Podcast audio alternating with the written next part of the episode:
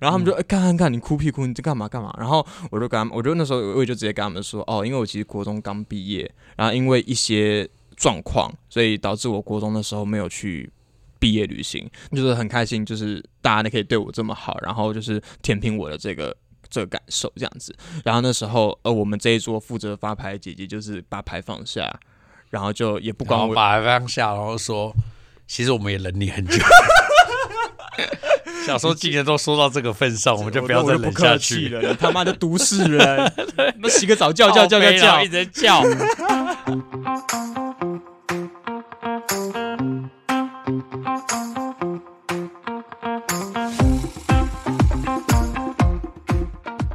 好，大家好，我们是关河小怪，我是关河，我是小怪，我们是来到 第三季人生关键字。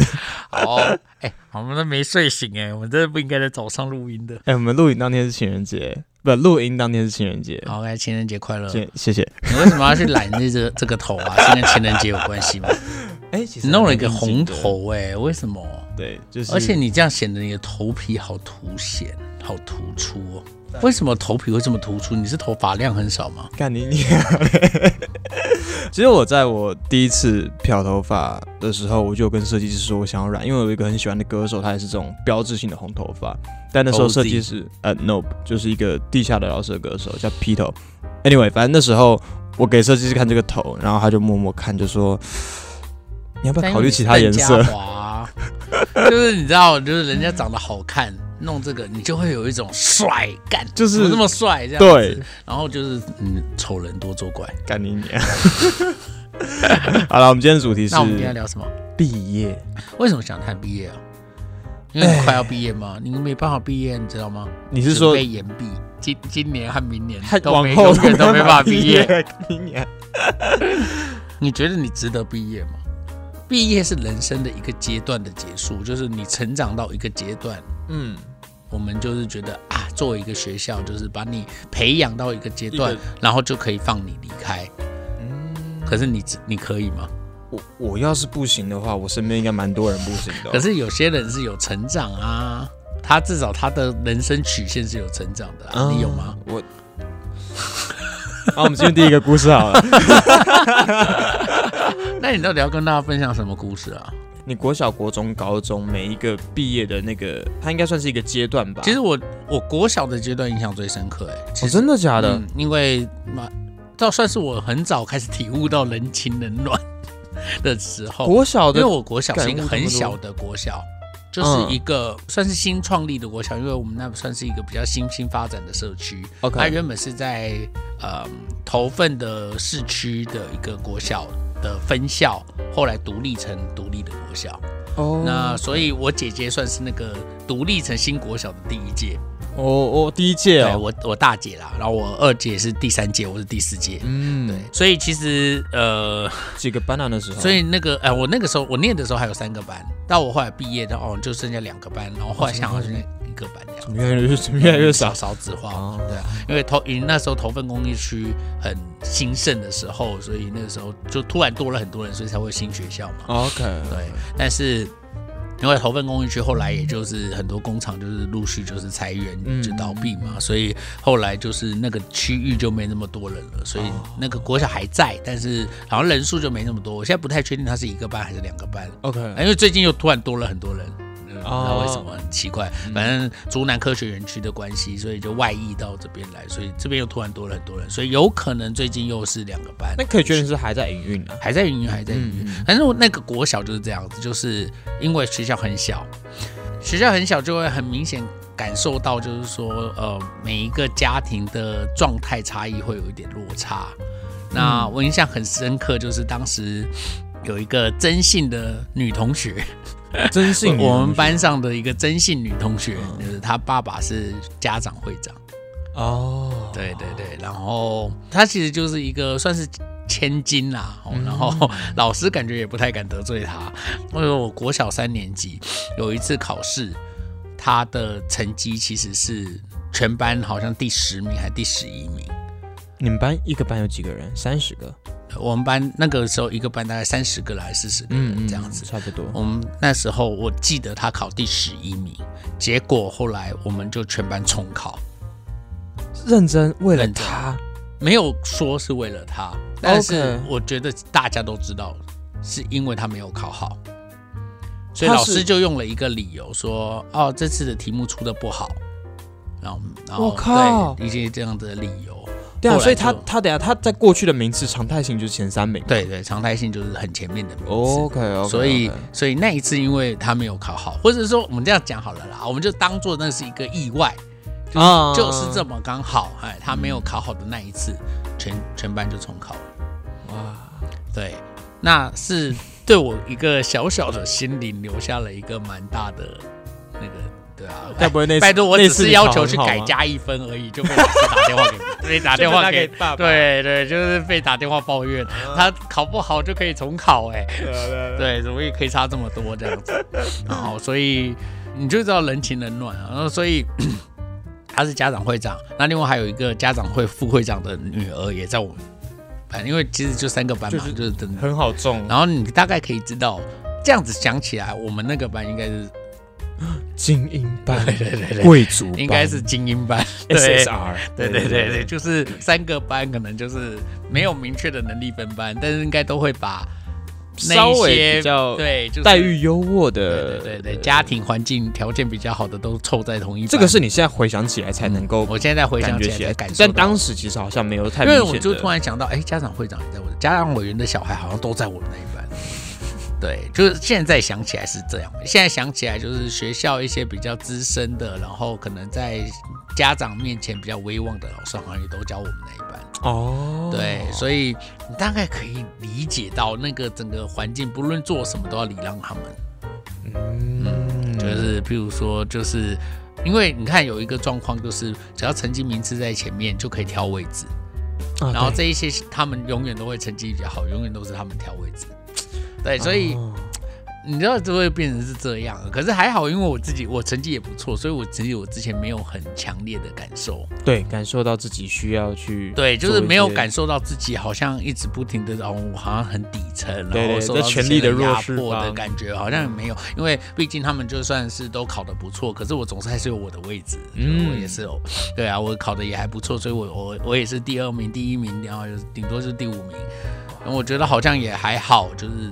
就是你在那个当下就是一个白手起家的代表哎，对啊，就是就觉得哎还还好啊，就是好像也没有感受到有什么不公平之处，然后但是这件事情到我后来影响很大的是，我到毕业的时候，其实我一直成绩是蛮好，我是全班第五名毕业。我靠，那其实第五名毕业没什么，因为我们那乡下国小，因为我我 我大姐是领县长奖毕业。县长奖就是第一名嘛，然后我二没 有没有，县长是第二名，市长是第一名，不是啦，有县长就不会有市长啊。哦，你是市长，对 好，对啊，有市有市吗？那第二名啊，第二名是议长奖，议长奖。对对对，那我二姐是议长奖毕业，哇，然后那因为他们一个第一名、第二名，我觉得没话说嘛。然后我你猜我第五名我领到了什么？县长、议长、区长，后面还有镇长嘛？然后还会有什么市民代表奖啊？然后还有什么校长奖？对，还有校长奖，就是整个排下来应该可以排到十几名，都会有一些政府官员的相关的奖项啦。哎，对，但我第五名，我领了其他机关团体奖。对啊，对啊，对啊，是更不要说还有什么群誉奖、美誉奖。对啊，那是比较后后面一点点的吧？对啊，可是不为什么？没没道理，这里是。你们那个时候每每一个第五名都是领这个奖？不是，我记得当时我们那个家长会长的女儿，她总共领了大概六个奖。哦，她领了县长奖，对，她领了县长奖，领了德育奖，然后领了好反正五育均优奖吧，然后反正我记得她领了六个奖项。副会长的女儿应该领了五个奖项。哇哇哇！对，哇，我好震撼哦！因为在我记忆以来，我们国小里那个奖基本上前面至少是，就是你会有觉得都是正常来讲，应该就是一个按照顺序排。对，按照顺序。对，我那时候也是非常的觉得啊，就是这样啊。你那时候就理解这个？那时候其实没有，就觉得小学的奖项有什么了不起，就这样说。对，就就没有什么，不会真的很在意。只是因为当时我因为我要抽私立国中，嗯，对，那时候会有担心这样子的。那个这种排名或者你这种得奖的成绩，会影响到会影响到那个失踪去的印象的印象这样子。但后来也是没什么差啦，反正就是抽签嘛。他就是有一些 有一些差别的，就是嗯，就是你就情不自禁的被差别对待。嗯，对，就是而且老师会觉得啊，反正你家也不会。怎么样？怎么样？拿我怎么？对对，所以其实那时候有名次在我后面的人有拿什么群玉奖，嗯，我明明是明明在他们前面，我拿其他关机关跟团体奖。其他机关呢？其他机关甚至讲不出是什么机关。我这样说，你至少讲是什么机关？对啊，至少是什么什么什么公司啊？那个华龙公司啊的那个是讲也就好，机关讲就好了。对啊，甚至连什么机关都没有，不具名的机关。对，一个不具名的机关颁了奖给我。现在那个机关可以来告诉我你是谁吗？所以当时你跟同学感情好吗？不好啊！我小时候其实人缘很差。我不是讲了一个，我第一季的第一集我们就聊了一个，就是后来我跟一个转学过来的边缘人成为了好朋友，然后 后来他来我家玩摔跤游戏。对，反正就是我讲了一个这个细思极恐的摔跤游戏。对，所以所以我在想，也是因为你你人缘不好，然后所以老师对你印象也不好。嗯，所以老师在排那个名单的时候，他就不想给你奖项。就随随便便打发一个其他机关给你，就是会觉得啊，可是你名次在这么前面不给你又不好意思啊。对，我记得我印象中我还有去问说老师为什么我是拿这个奖啊？他怎么会？然后他就说哦没有啊，我们就是按照成绩排下来就是这样。我就说哦怎么会这样？我就说是吗？我就说可是。按照顺序排，我应该是要，我不是可以拿个镇长奖吗？对，因为理论上它是一个比对，你们还有三个班呢。对啊，对啊。但是他说哦，没有啦，不一定是那个成绩，不一定是那个排排名。那有时候是可能是其他要群育成绩啊，什么美术。好糟糕哦。对，我觉得这个东西就是这样啦。好，但是反正还好，我没有讲出那个学校是什么 学校。对，其实你的这个故事跟我的反差很大。其实我国小还。还算是，呃，有一些不开心的回忆，但是我觉得我整体给自己的人设是很正确的。嗯，我们国小六年级毕业的时候，老师会写手写卡片给每个人。嗯，我不知道是每间学校都会这样，但我的老师有写给我。那反正他第一句话就真的是，呃，小怪是班上的开心果。可是我跟你讲，这个真的不是，我真的发誓，你他真的不是找不到东西可以夸。因为我真的觉得当时我你就是开心果吗？对，我在班上的人设其实是还蛮讨喜的。对，就是你小时候是讨喜的哦。对，就是我我在班上，你小时候是人缘很好的。我想，因为我到我三四年级之后，我的体型开始往横向发展，所以在那之后，其实呃，我们国小五年级会有一些体育类体育类的竞赛，那其实就不算是我擅长的领域了。那这样我成绩其实没有到很好。所以其实我在这方面没有什么表现亮眼的地方，可是因为我小时候的呃性格，如果我们用那个动物分析的话，我就是海豚啦，制造氛围的那一种。所以其实我，但这种人通常都很有自信啊。对，所以其实我小时候还蛮蛮乐在其中，有时候拿自己开玩笑，或者是去带领班上营造一种开心的氛围。比方说，我们学校的所有的体育赛事办的蛮大，记得我们那时候其实最大的体育赛事不是篮球，是躲避球。那那时候真的就是在操场上面两个比赛场地，然后每一个班都会做一群一群的在那边，然后每个班都会声嘶力竭帮自己队伍加油。嗯，但那时候我就是我们加油团的 center。所以那时候反而是我带着大家一起去跟大家跟帮场上的球员加油之后，他们下来场上球员有开心这件事吗？他们哎，我跟你讲，他们其实蛮自豪，说哎怎么样，我们我们班的气势是很强的。所以反而他们在比完赛之后，哎还会说哎刚刚辛苦了，喊到那个喉咙都沙哑这样子。然后老师也会蛮赞许我这样的表现。所以其实我在班上在毕业的那个时候，呃，我的那个开心果的人设是是方向是对的。所以其实我国小毕业是是是还算蛮开心的。那到国中之后，我一上国中，我其实就有点想要复制这个成功的经验，对成功的经验。所以其实我在国中的起手牌，呃，我也觉得打的还算不错。因为国中的时候大家爱玩电动，我们那时候开始有智慧型手机，所以大家爱玩电动。所以我在国中的一开始，我就马上加入了一群是爱玩电动的的朋的朋友圈里面。那那时候其实呃有一个同学在我国中。给我造成非常非常大影响。我叫他小富好了，嗯，对，小富是一个当时我的体型那时候已经算是有微胖了。那小富的呃外形其实比我还要再更不讨喜一点，因为他就是比我还要矮。然后也比我还要更宽这样子。再加上其实呃，在开学的一开始，我们每个人上去自我介绍的时候，哎，那时候我也就是用一个比较自自自我解嘲的方式去自我介绍，所以其实呃台下有一些笑声，然后大家还蛮开心的。嗯，然后那个呃那个叫小付的同学，他就特别表示这样去说，哎，这个同学他有一些呃生理疾病，我之前好像有提过，他其实是有患有癫痫的一个孩子，所以呃请大家特别多多照顾他这样子。那那个同学其实也喜欢玩电动。所以其实当我们一群爱玩电动的人在一起聊天的时候，他也会想要加入进来。嗯，过了一段时间，当同学们开始彼此熟了之后，会开始诶开一些玩笑的时候，你会发现其实小付他蛮开不起玩笑的。哦，对他对于一些同学的一些就是可能调侃什么，他会非常非常介意，然后就会很恼羞。所以渐渐的。小付跟那群人的关系就越来越远，但是因为他跟我还算不错，再加上其实，呃，我那时候的个性就是比较，你要讲比较善良吗？就是我会觉得，呃，不要做让别人不舒服的事情。有一次的小冲突就只是因为。也不能讲指示，就有次冲突就是我们的卫生股长，我们呃每个中午午休的时候要有人轮流起来打扫，然后因为他们可能我不知道那个是开玩笑还是怎样，但反正卫生股长就摇一摇那个小副的桌说：“哎，胖子起来打扫。”哦，他就整个。恼羞起来，后面拿着扫把就直接往地上摔。嗯嗯，对，反正他就是一个脾气比较暴躁的人，但他其实本性不坏，所以我还是会跟他聊天。但是因为我又知道，其实这个人跟这群朋友的关系不好了，所以渐渐的，当小付跑来找我的时候，我就不会再主动把他带到这群朋友，所以也就变成我们两个单独变成一个小小圈圈这样子。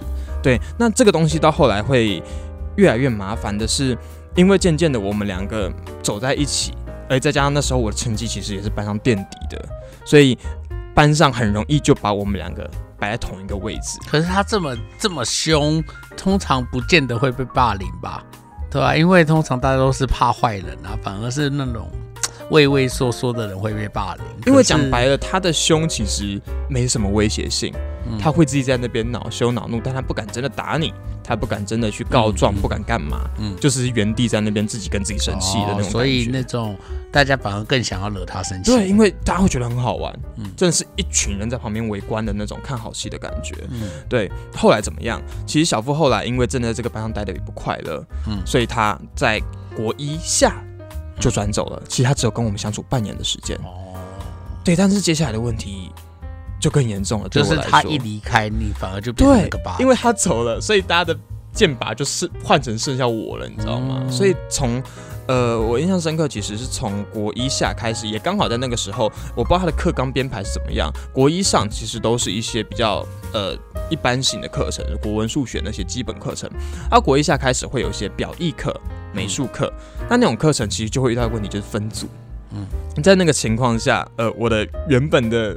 你知道，空看共患难兄弟已经走了，基本上就剩我一个人，而且那个一个人是真的都只有我一个人落单，所以到最后永远那时候从那时候开始的所有的分组状况都是大家都分好组了，不管是分大组的四个大组还是几个小组，永远都是落单的那一个。那就连呃，因为我到后来跟那群爱打电动的人也比较少接触了，那他们后来也会开始对我有一些调侃什么的，嗯，所以。那时候开始，我每一次分组就会是落单的那一个，那永远都会是老师顺眼刚好哎瞄到这一组，好，那你就去跟他们同一组这样子。对，所以其实我从那时候开始对分组就有一些些的不快。就我就我就很不喜欢分组的作业。我记得那时候除了分组以外，还有另外一个东西是换座位。像你们，你刚刚有讲到嘛？你们是换座位，我们也是用分用成绩决定座位的。然后我记得那时候有一次换到某个老师，他是随机抽作业的时候，我刚好跟几个成绩比较好的人坐在一起，然后其中一个女生还看着我一眼，然后马上就是把眼翻回去说：“哦，我这怎么跟笨蛋坐在一起啊？”啊，他是他的那口气是不是调侃？是真的厌恶、轻蔑、轻蔑跟厌恶。所以那时候其实像这样子的分组活动，我都非常非常的抗拒。然后再加上呃，我之前其实有聊过，我后来我除了被排挤之后，因为我们班有一群蛮爱玩男生，不管是打电动的还是很爱打体育的那一群男生，他们到后期甚至会有一些肢体霸凌。对，这个是这个是比较严重的部分。所以呃。我要讲我当时霸凌是做了些什么？我之前其实有带过几个，一个是比方说像我那时候去上厕所，那时候上小便斗嘛，他们会把我的裤子直接原本拉一点点，他们直接往下拉，然后往后拉，所以我就会整个就是整个人铺路铺路在对，而且你知道那种国小的时候都开放式的，外面都看得到里面的样子。不然另外一个，所以你有铺路的倾向是从那时候开始养成。对，其实那时候就默默的 埋下这个种概念。对，反正那时候就是会有一些这样子的问题。那还有一些像，因为我们班那几个最爱玩，他们会打篮球，所以他们有时候我走走走，就会他们就那篮球往我的屁股啊，往我的背，往后脑勺这样砸。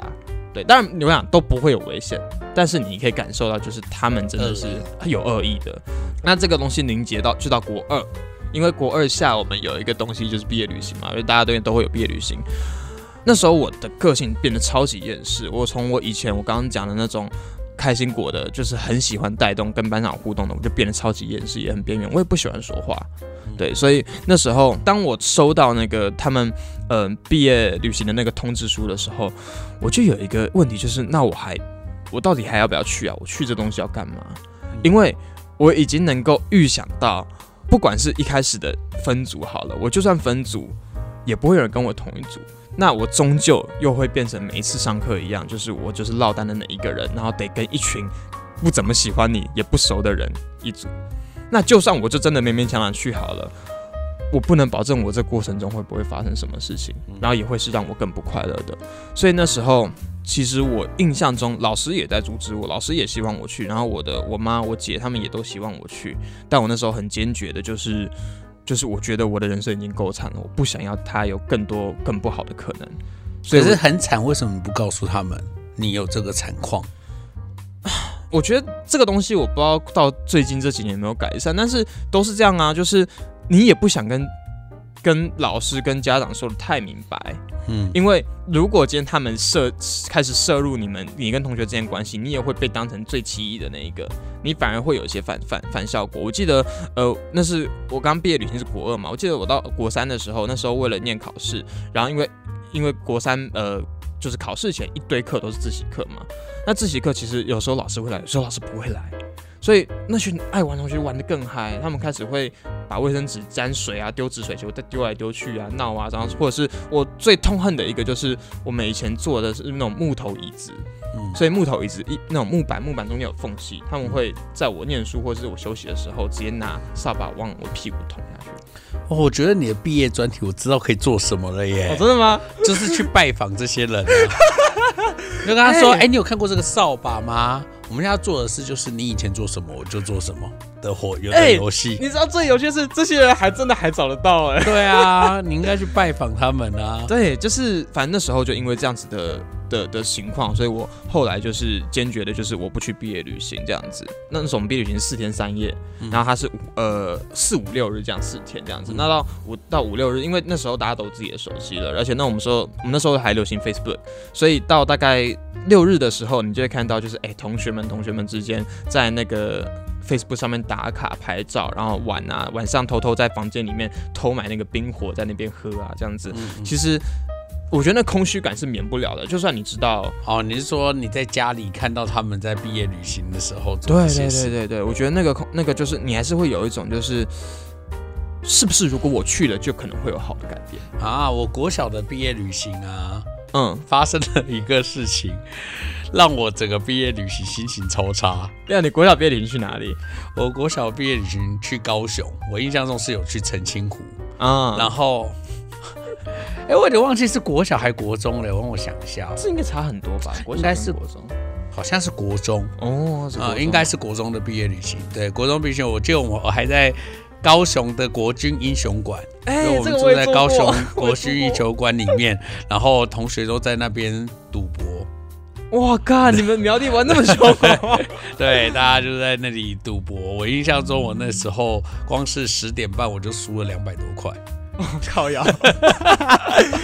你也知道那种气氛来了，你知道，就是一种就是好像就应该要赌一下，对对对对对，然后就输了两百多块，还有我隔天就是有一种。啊，我们一起去买东西吃，我不要，气死我了！你现在吃的钱全部都是我昨晚吐出来的。你手上那个热狗堡，对，那这个热狗堡是我出的钱，气死我了。好了啊，对，所以其实就会有一些像这样子，我觉得。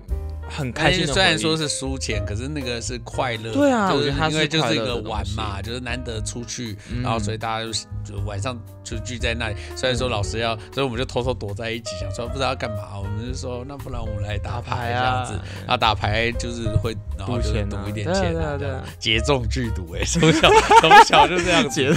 对，好了，那总之就是小时候嘛。可你会觉得北兰，但是他其实还是开心的。的过程嘛，那个氛围应该也是好好的。但是其实我那时候看到我同学们发那东西，那个空虚感其实还是会在。虽然我想，我觉得我现在回想我当时做出我不要去的这个决定，没有什么错误。我觉得我当时的判断是合理的。但是我记得我当时的情绪是很低落的。因为我不确定自己做的选择到底对还是不对，然后当时也很多人阻止我，但我还是硬着头皮就是。很多人阻止你指的是家人吗？家班上有同学问你说为什么不去吗？没有，没有半个同学问我，因为这个遗憾就一直陪我到毕业。我到毕业的时候，其实都还是有一种，嗯，我的国中记忆好像比别人少一块的感觉。嗯，对，那。这件事情在我毕业的那个暑假就有一个转机，那个暑假还蛮特别的。我在我国小有一个呃以前的曾经带过我的家教老师，我们叫张老师好了。那他张老师是见证我从国小那个屁屁的那个开心果转变成国中这个比较熟练，然后比较开哦到这段时间比较认真读书的一个老师。那其实我之前在某几集也有提过这个张老师，他就是那个因为他们家有信仰的关系，他就是之前那个拔牙的时候帮我收金，然后去鬼屋的时候帮我收金的那个老师。对，那因为信仰关系，他其实有一个例行公事，是他每年的暑假会到一个我不讲是哪一间寺庙，在呃树林那边的某某一座山上的寺庙，他在那边有个大型的寺庙，那那个寺庙他们每个呃寒暑假都会办一些就是夏令营这样子，那他每个暑假都会去那边帮忙，对，所以在我国中毕业的那个暑假，他就说，哎，你以前这么难带，你要不要就是我带你去看看你以前长什么样子？然后他就带我去那个那种暑那种夏令营，就是两百多个孩子。都当到就是小一到小六的学生，然后就是我们在二三十个队服去带，所以我这次就是以队服的身份去。那其实我那段时间蛮喜欢小孩，我也觉得还不错，然后就是哎去去看看这样子。结果去到我就后悔了，因为我那时候我那时候是一个都市小孩，所以我。第一次就是搭了计程车上去那个山上，我发现哇，没有便利商店，我不能自己去买任何的东西，嗯，然后就是你没有自驾的能力，你根本就走不出这片山，你会瞬间变得很没有安全感。那再加上孩子来之后反而还好，因为还我们。如果是夏令营的话，他们会配合孩子准备一些特定的饮食嘛。然后说，他们说，因为他们是佛呃佛寺，所以他们会有一些素食的汉堡、薯条之类的，会讨孩子开心。嗯。但是在我们二三十几个队服的行前训练，我们会提早三四天去行前训练的时候，我们基本上都是配合那边的师傅吃东西。哦。所以我们四天只吃一个东西，就是 gamma。哦。对，我们都只吃干嘛？所以第一天我吃到那个之后，我我也就是对小时候真的很挑嘴，我也吃不下几口。然后那东西又很容易饿，所以其实到我们当天受训到晚上八九点在洗澡的时候，我真的是又饿又累。然后因为那时候洗澡很特别，它洗澡是一个大广场，然后那大广场它的你的正前方就是一排的那个。就是像像公厕一样，它就是一一排的淋浴间啦。嗯，重点是那个淋浴间的里面呢，你一打开淋浴间，它是没有墙的，它后面就是山壁。所以你的水是直接顺着那个山壁流下去，所以每一间都会有一些什么蚊虫、拉牙、蜘蛛。那时候我讲我很怕蜘蛛，所以其实在我受训第一天洗完澡的时候，我是整个人身心俱疲的，然后也没什么精神。那呃，我们那那那一批受训的队服，其实它严格来说是以大学生为主，那会有少数的高中生，所以理所当然，我这个国三刚毕业升高一的，就是所有里面最小的。所以其实呃，我必须要说，那边大哥大姐真的也都，虽然我们都同样是队服，但是他们就是也是以一个。就哥哥姐的身份蛮照顾我的，嗯那在我整个人就是已经被这个环境折磨到很累的时候，慢慢走回我们那时候是睡寺庙，所以它是一个大通铺。慢慢走回那个大通铺的时候，我一打开门，我就看到那群大学生，一手啤酒，一手饮料，然后还有一些串烤饼干什么的，然后看到就哎弟弟乖乖乖来来来吃东西吃东西吃东西这样子，就很热情的招呼我这样子，然后。他就说：“哎，弟弟打不打牌？打什么？我们打大老二好不好？啊，你不会打啊？我教你，我教你这样。所以其实我看是不是这个技能很需要被练起来？真的，从小就应该要练。第一次我要讲，我第一次学会大老二，什么过年不要赌博？什么鬼？我第一次练大老，我第一次会玩大老二，就是那群大哥哥，就是哎，不然他们就是因为有十几二十个嘛，所以就是他们在也是分三四个牌桌，有没有？说来来来来来来，哎，姐姐你帮他带这桌。所以大老二赌什么？输了脱一件脱一件衣服。没有，那时候没有赌，但就是打牌就打好玩的啦。对，那反正就是我就是看着他们，然后就开始跟他们玩打牌、吃东西这样子，嗯，然后就变得很开心，整个氛围也就很好，然后。我们就聊天聊到一半，刚好一轮的牌局打完的时候，我就看着那个就是一个大通铺，然后各个就是姐姐，其实我讲严格讲啦，我们也是背着师傅们做这件事情啦，对，就是一群一定的，对对，不允许。所以所以你就在那个氛围之下，你看着看着，我那时候不开玩笑，这是两滴泪珠就默默从旁边。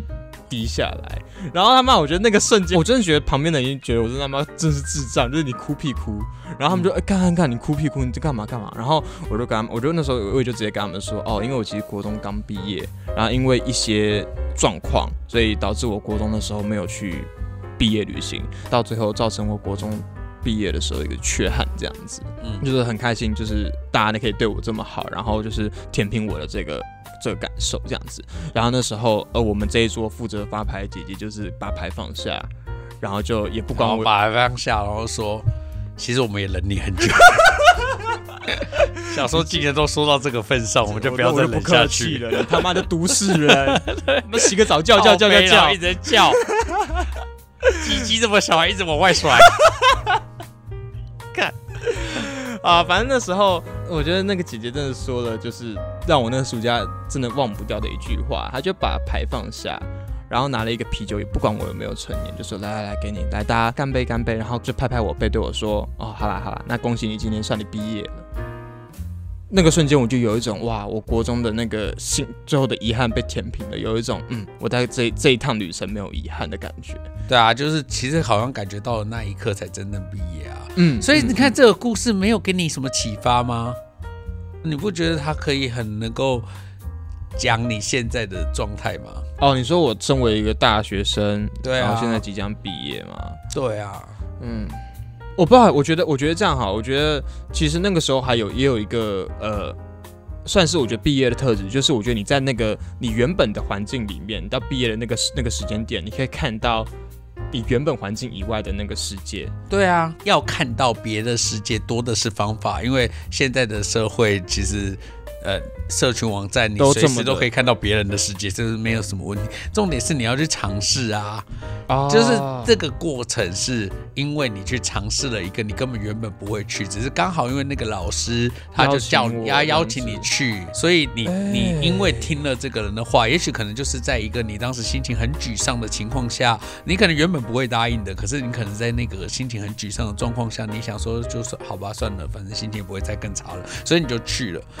有点触底反弹，对对对对对。然后因为你去了，所以有了新的感受，或者是说，一定程度也可能不是那个经验有多好，而是那个经验抹就是抹消了你之前更就是有点是覆盖了之前的阴霾，所以其实你才会对这个经验感到这么这么好。而你在这个基础上是可以帮助你再往前走的力量。可是这个你看有没有发现，他必须要撑过那个前面几几。那个那个很不愉快的那个低潮期，或者是我在这个努力尝试的过程中，可能你直觉觉得这不是我该来的地方。你如果撑不过那个东西，就不会有后面的东西。这个这一段对啊，对啊，所以我觉得应该是这样子啊，也就是你如果现在这个阶段你没有办法 从这个事情得到教训的话，那你就。周而复始，哎，所以我们其实可以讲回一开始你所你你问我的问题，就是现在到底可不可以毕业？你觉得你有资格毕业这件事情，其实好像就在讲这件事情，对不对？对啊，其实现在也走到一个快要将近毕业，严格来讲，明年就要毕业了。对对对啊，那如果没有休学意味的学校，我今年其实就是一个要毕业的。你如果没有休学，其实你今年应该对对对对对啊。所以所以所以讲实在话，你都会担心毕业这件事吗？你的担心是指担心毕业后不知道做什么，或者担心你其实没有掌握真正可以生存的能力？哎，对我觉得你讲到重点了。其实我不太担心呃，应该说我我没有讲不担心，但是我现在其实反而想不到毕业之后会不会怎么样。我觉得现在对我来讲，眼前比较大的问题应该是你讲的，就是我到底有没有完成我在毕业前应该要完成的。应该是说这个课题会连带影响到你会有，像比如说好，像我毕业好了。呃，应该说，我大学原本是是做剧情片为主的，然后，但因为我后来觉得我欠缺了一个纪录片的训练，所以我后来就去南医大念纪录片嘛。那也是因为我大学有体认到，我觉得我很多东西都是很浮的。很空的，我觉得我欠缺了一个东西，我觉得我应该还要再学习，所以我才去念纪录片相关的东西。念完纪录片之后，其实我感受到，就是说影视这个产业对我来讲有很多的心理压力，尤其是我觉得纪录片有很多伦理上的问题，我觉得。一直在面对这些事情有点困难，所以如果真的要走这一页这一行当职业，我觉得有困难。所以后来我就开了工作室，然后就接一些商案为主，就不较不是真的去做纪录片创作。周旋了一阵子，对，那反正就是它会是你的很多过程的思考，就是你到毕业的那个关卡，你会开始思考。我欠缺的东西，我喜欢的东西，以及我想要做的东西，很多事情是不是能够达到一个和谐的状态？然后，那当然也要天时地利人和。那所以就会引导你一路走到变成你今天的样子。对对。所以毕业这件事意味着以后再也不会有一个学校作为你的保护伞，就是因为你还是学生，因为学校教的不够好。因为你还在学习当中，你没有办法再讲，因为你已经毕业了，所以你只能为你自己负责。是有两个层次，一个就是你认不认识你自己，第二个事情是你有没有办法为自己负责。嗯，这两个条件具足了吗？还有一年半的时间。对啊，所以你自己到底是什么样的一个人？你的优缺点是什么？然后你有没有特质啊？我之前很喜欢，我之前看一个纪录片，那个纪录片叫做《我们一起唱》，然后那个片子在讲一个就是合唱团的老师，那个合唱团老师讲了一个话，就是说，他说哦，其实教合唱只是一种，我会告诉大家一些技术性的问题，但那不是我真正想要教的。那我其实只是想要看到每一个。这些来参与合唱的这些青少年，他们都可以成长成一个有自己特质的人。哦，对，那我我觉得这个事情是是哎，对耶，就是我们好像我们的教育体系比较没有在思考怎么怎么让人变成一个有特质的人，嗯，然后他是可以真正在他擅长的事情上。很努力的去发挥自己的才能，才能，然后把这件事情做得很好。比如说，好，我就想，我们就举瓜吉这个事情为例好了。他就是把他的才能发挥的很好嘛，他很擅长说话，于是他可以讲一些很温暖人心的话，所以或者是他的一些身体力行的行为，可以让别人有很多启发性。嗯，对对，他会做很多事情，让大家看到一些呃各种不同的行动。嗯。先姑且不论他的他是好人还是坏人，但是他就是做了一件事，你可以在他身上看到一些不同的人格特质，这些不同的人格特质，你可以各取所需，你可以在他身上掌握到一些你可以仿效的，或者是你被他所谈到的东西满足的东西。嗯，对啊，那每个人每一个职业工作者，比如说你是会计师也好，设计师也好。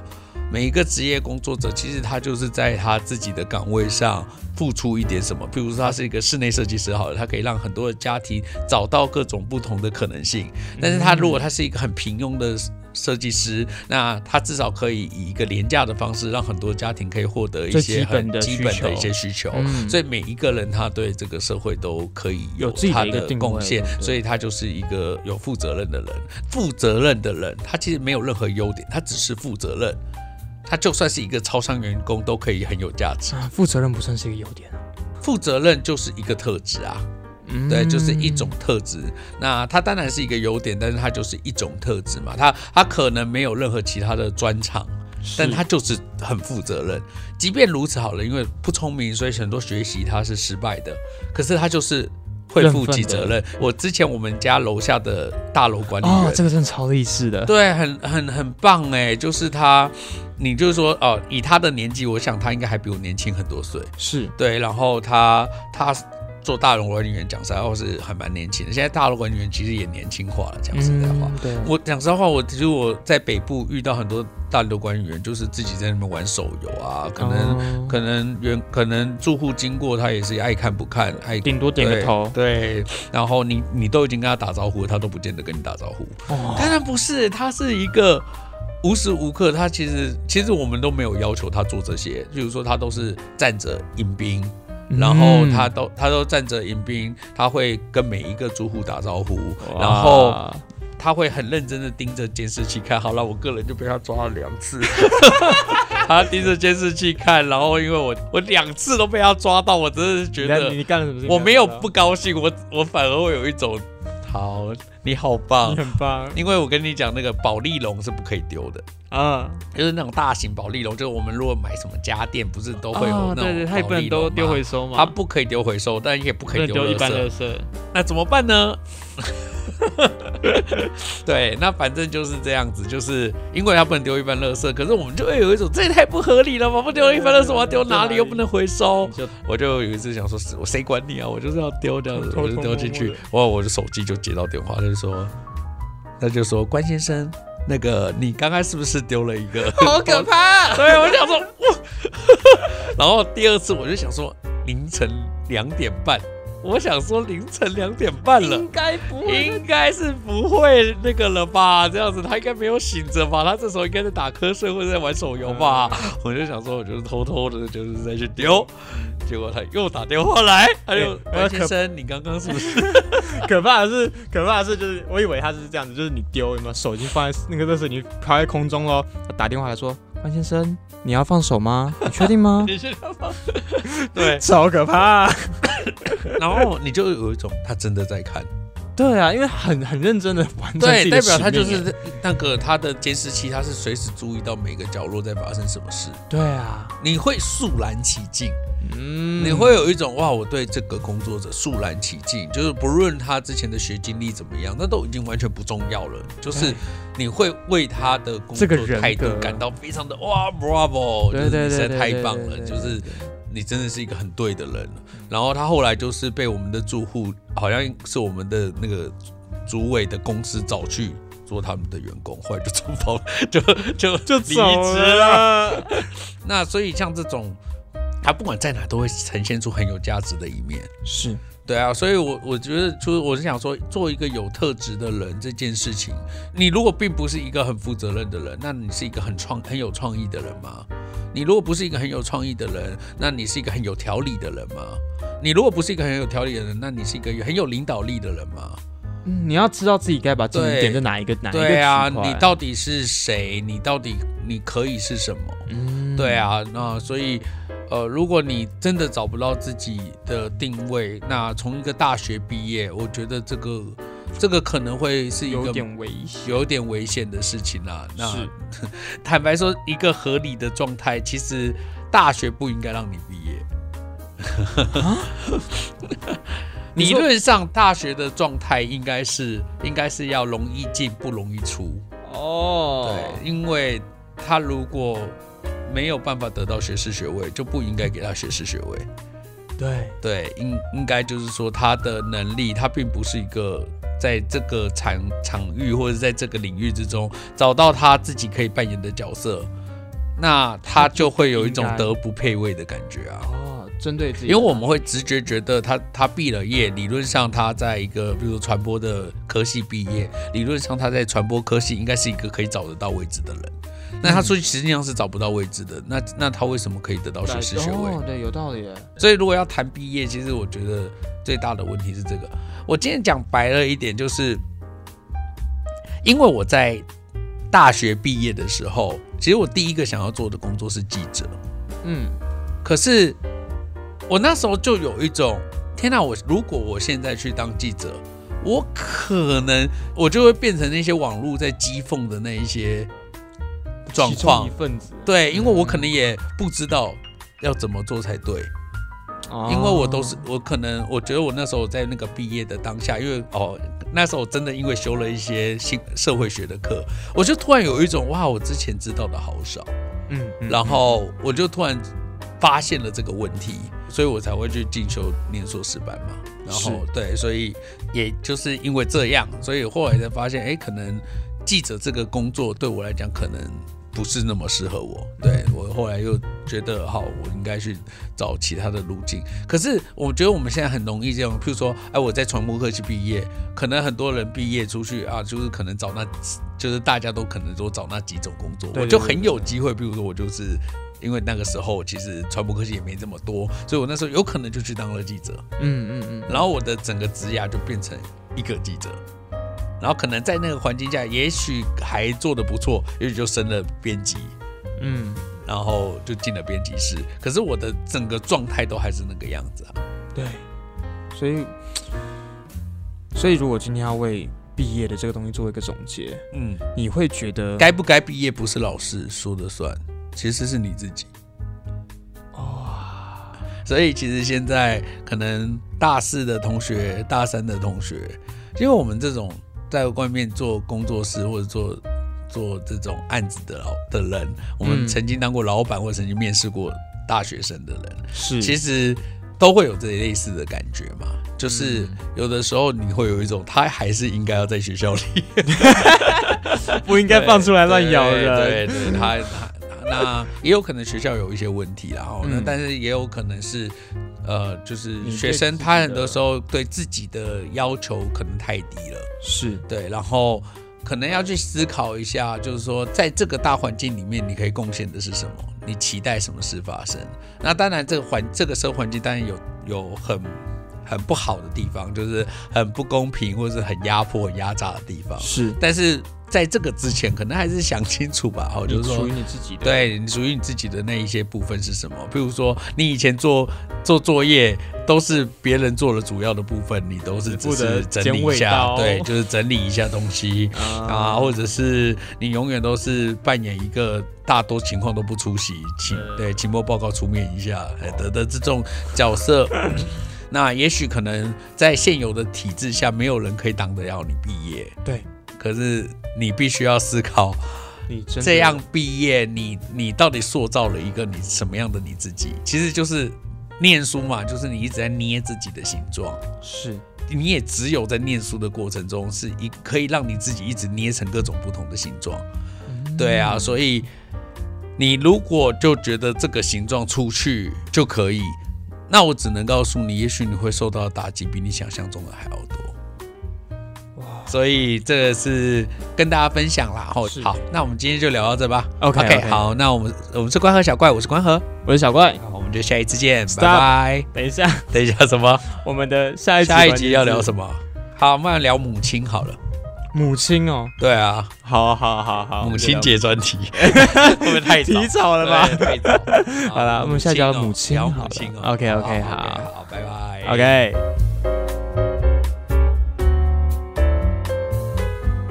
OK，相信所有跟我年龄相仿的大三、大四生，在面对毕业的前夕，不免会问自己一个问题：我该不该继续往上读呢？其实近十几年来，大学录取率升高，人人都有大学可以念，进一步导致想更专精于学术领域的同学往更高的学位进修。所以本周再一次帮亚洲大学自传系硕士班打个广告啦！当今这个新媒体与智慧传播盛行的时代，想在获得学士学位后，让自己的资讯力与传播知识再提升一个档次吗？那请您务必参考亚洲大学自传系硕士班，更多讯息请上亚洲大学自传系系网查询。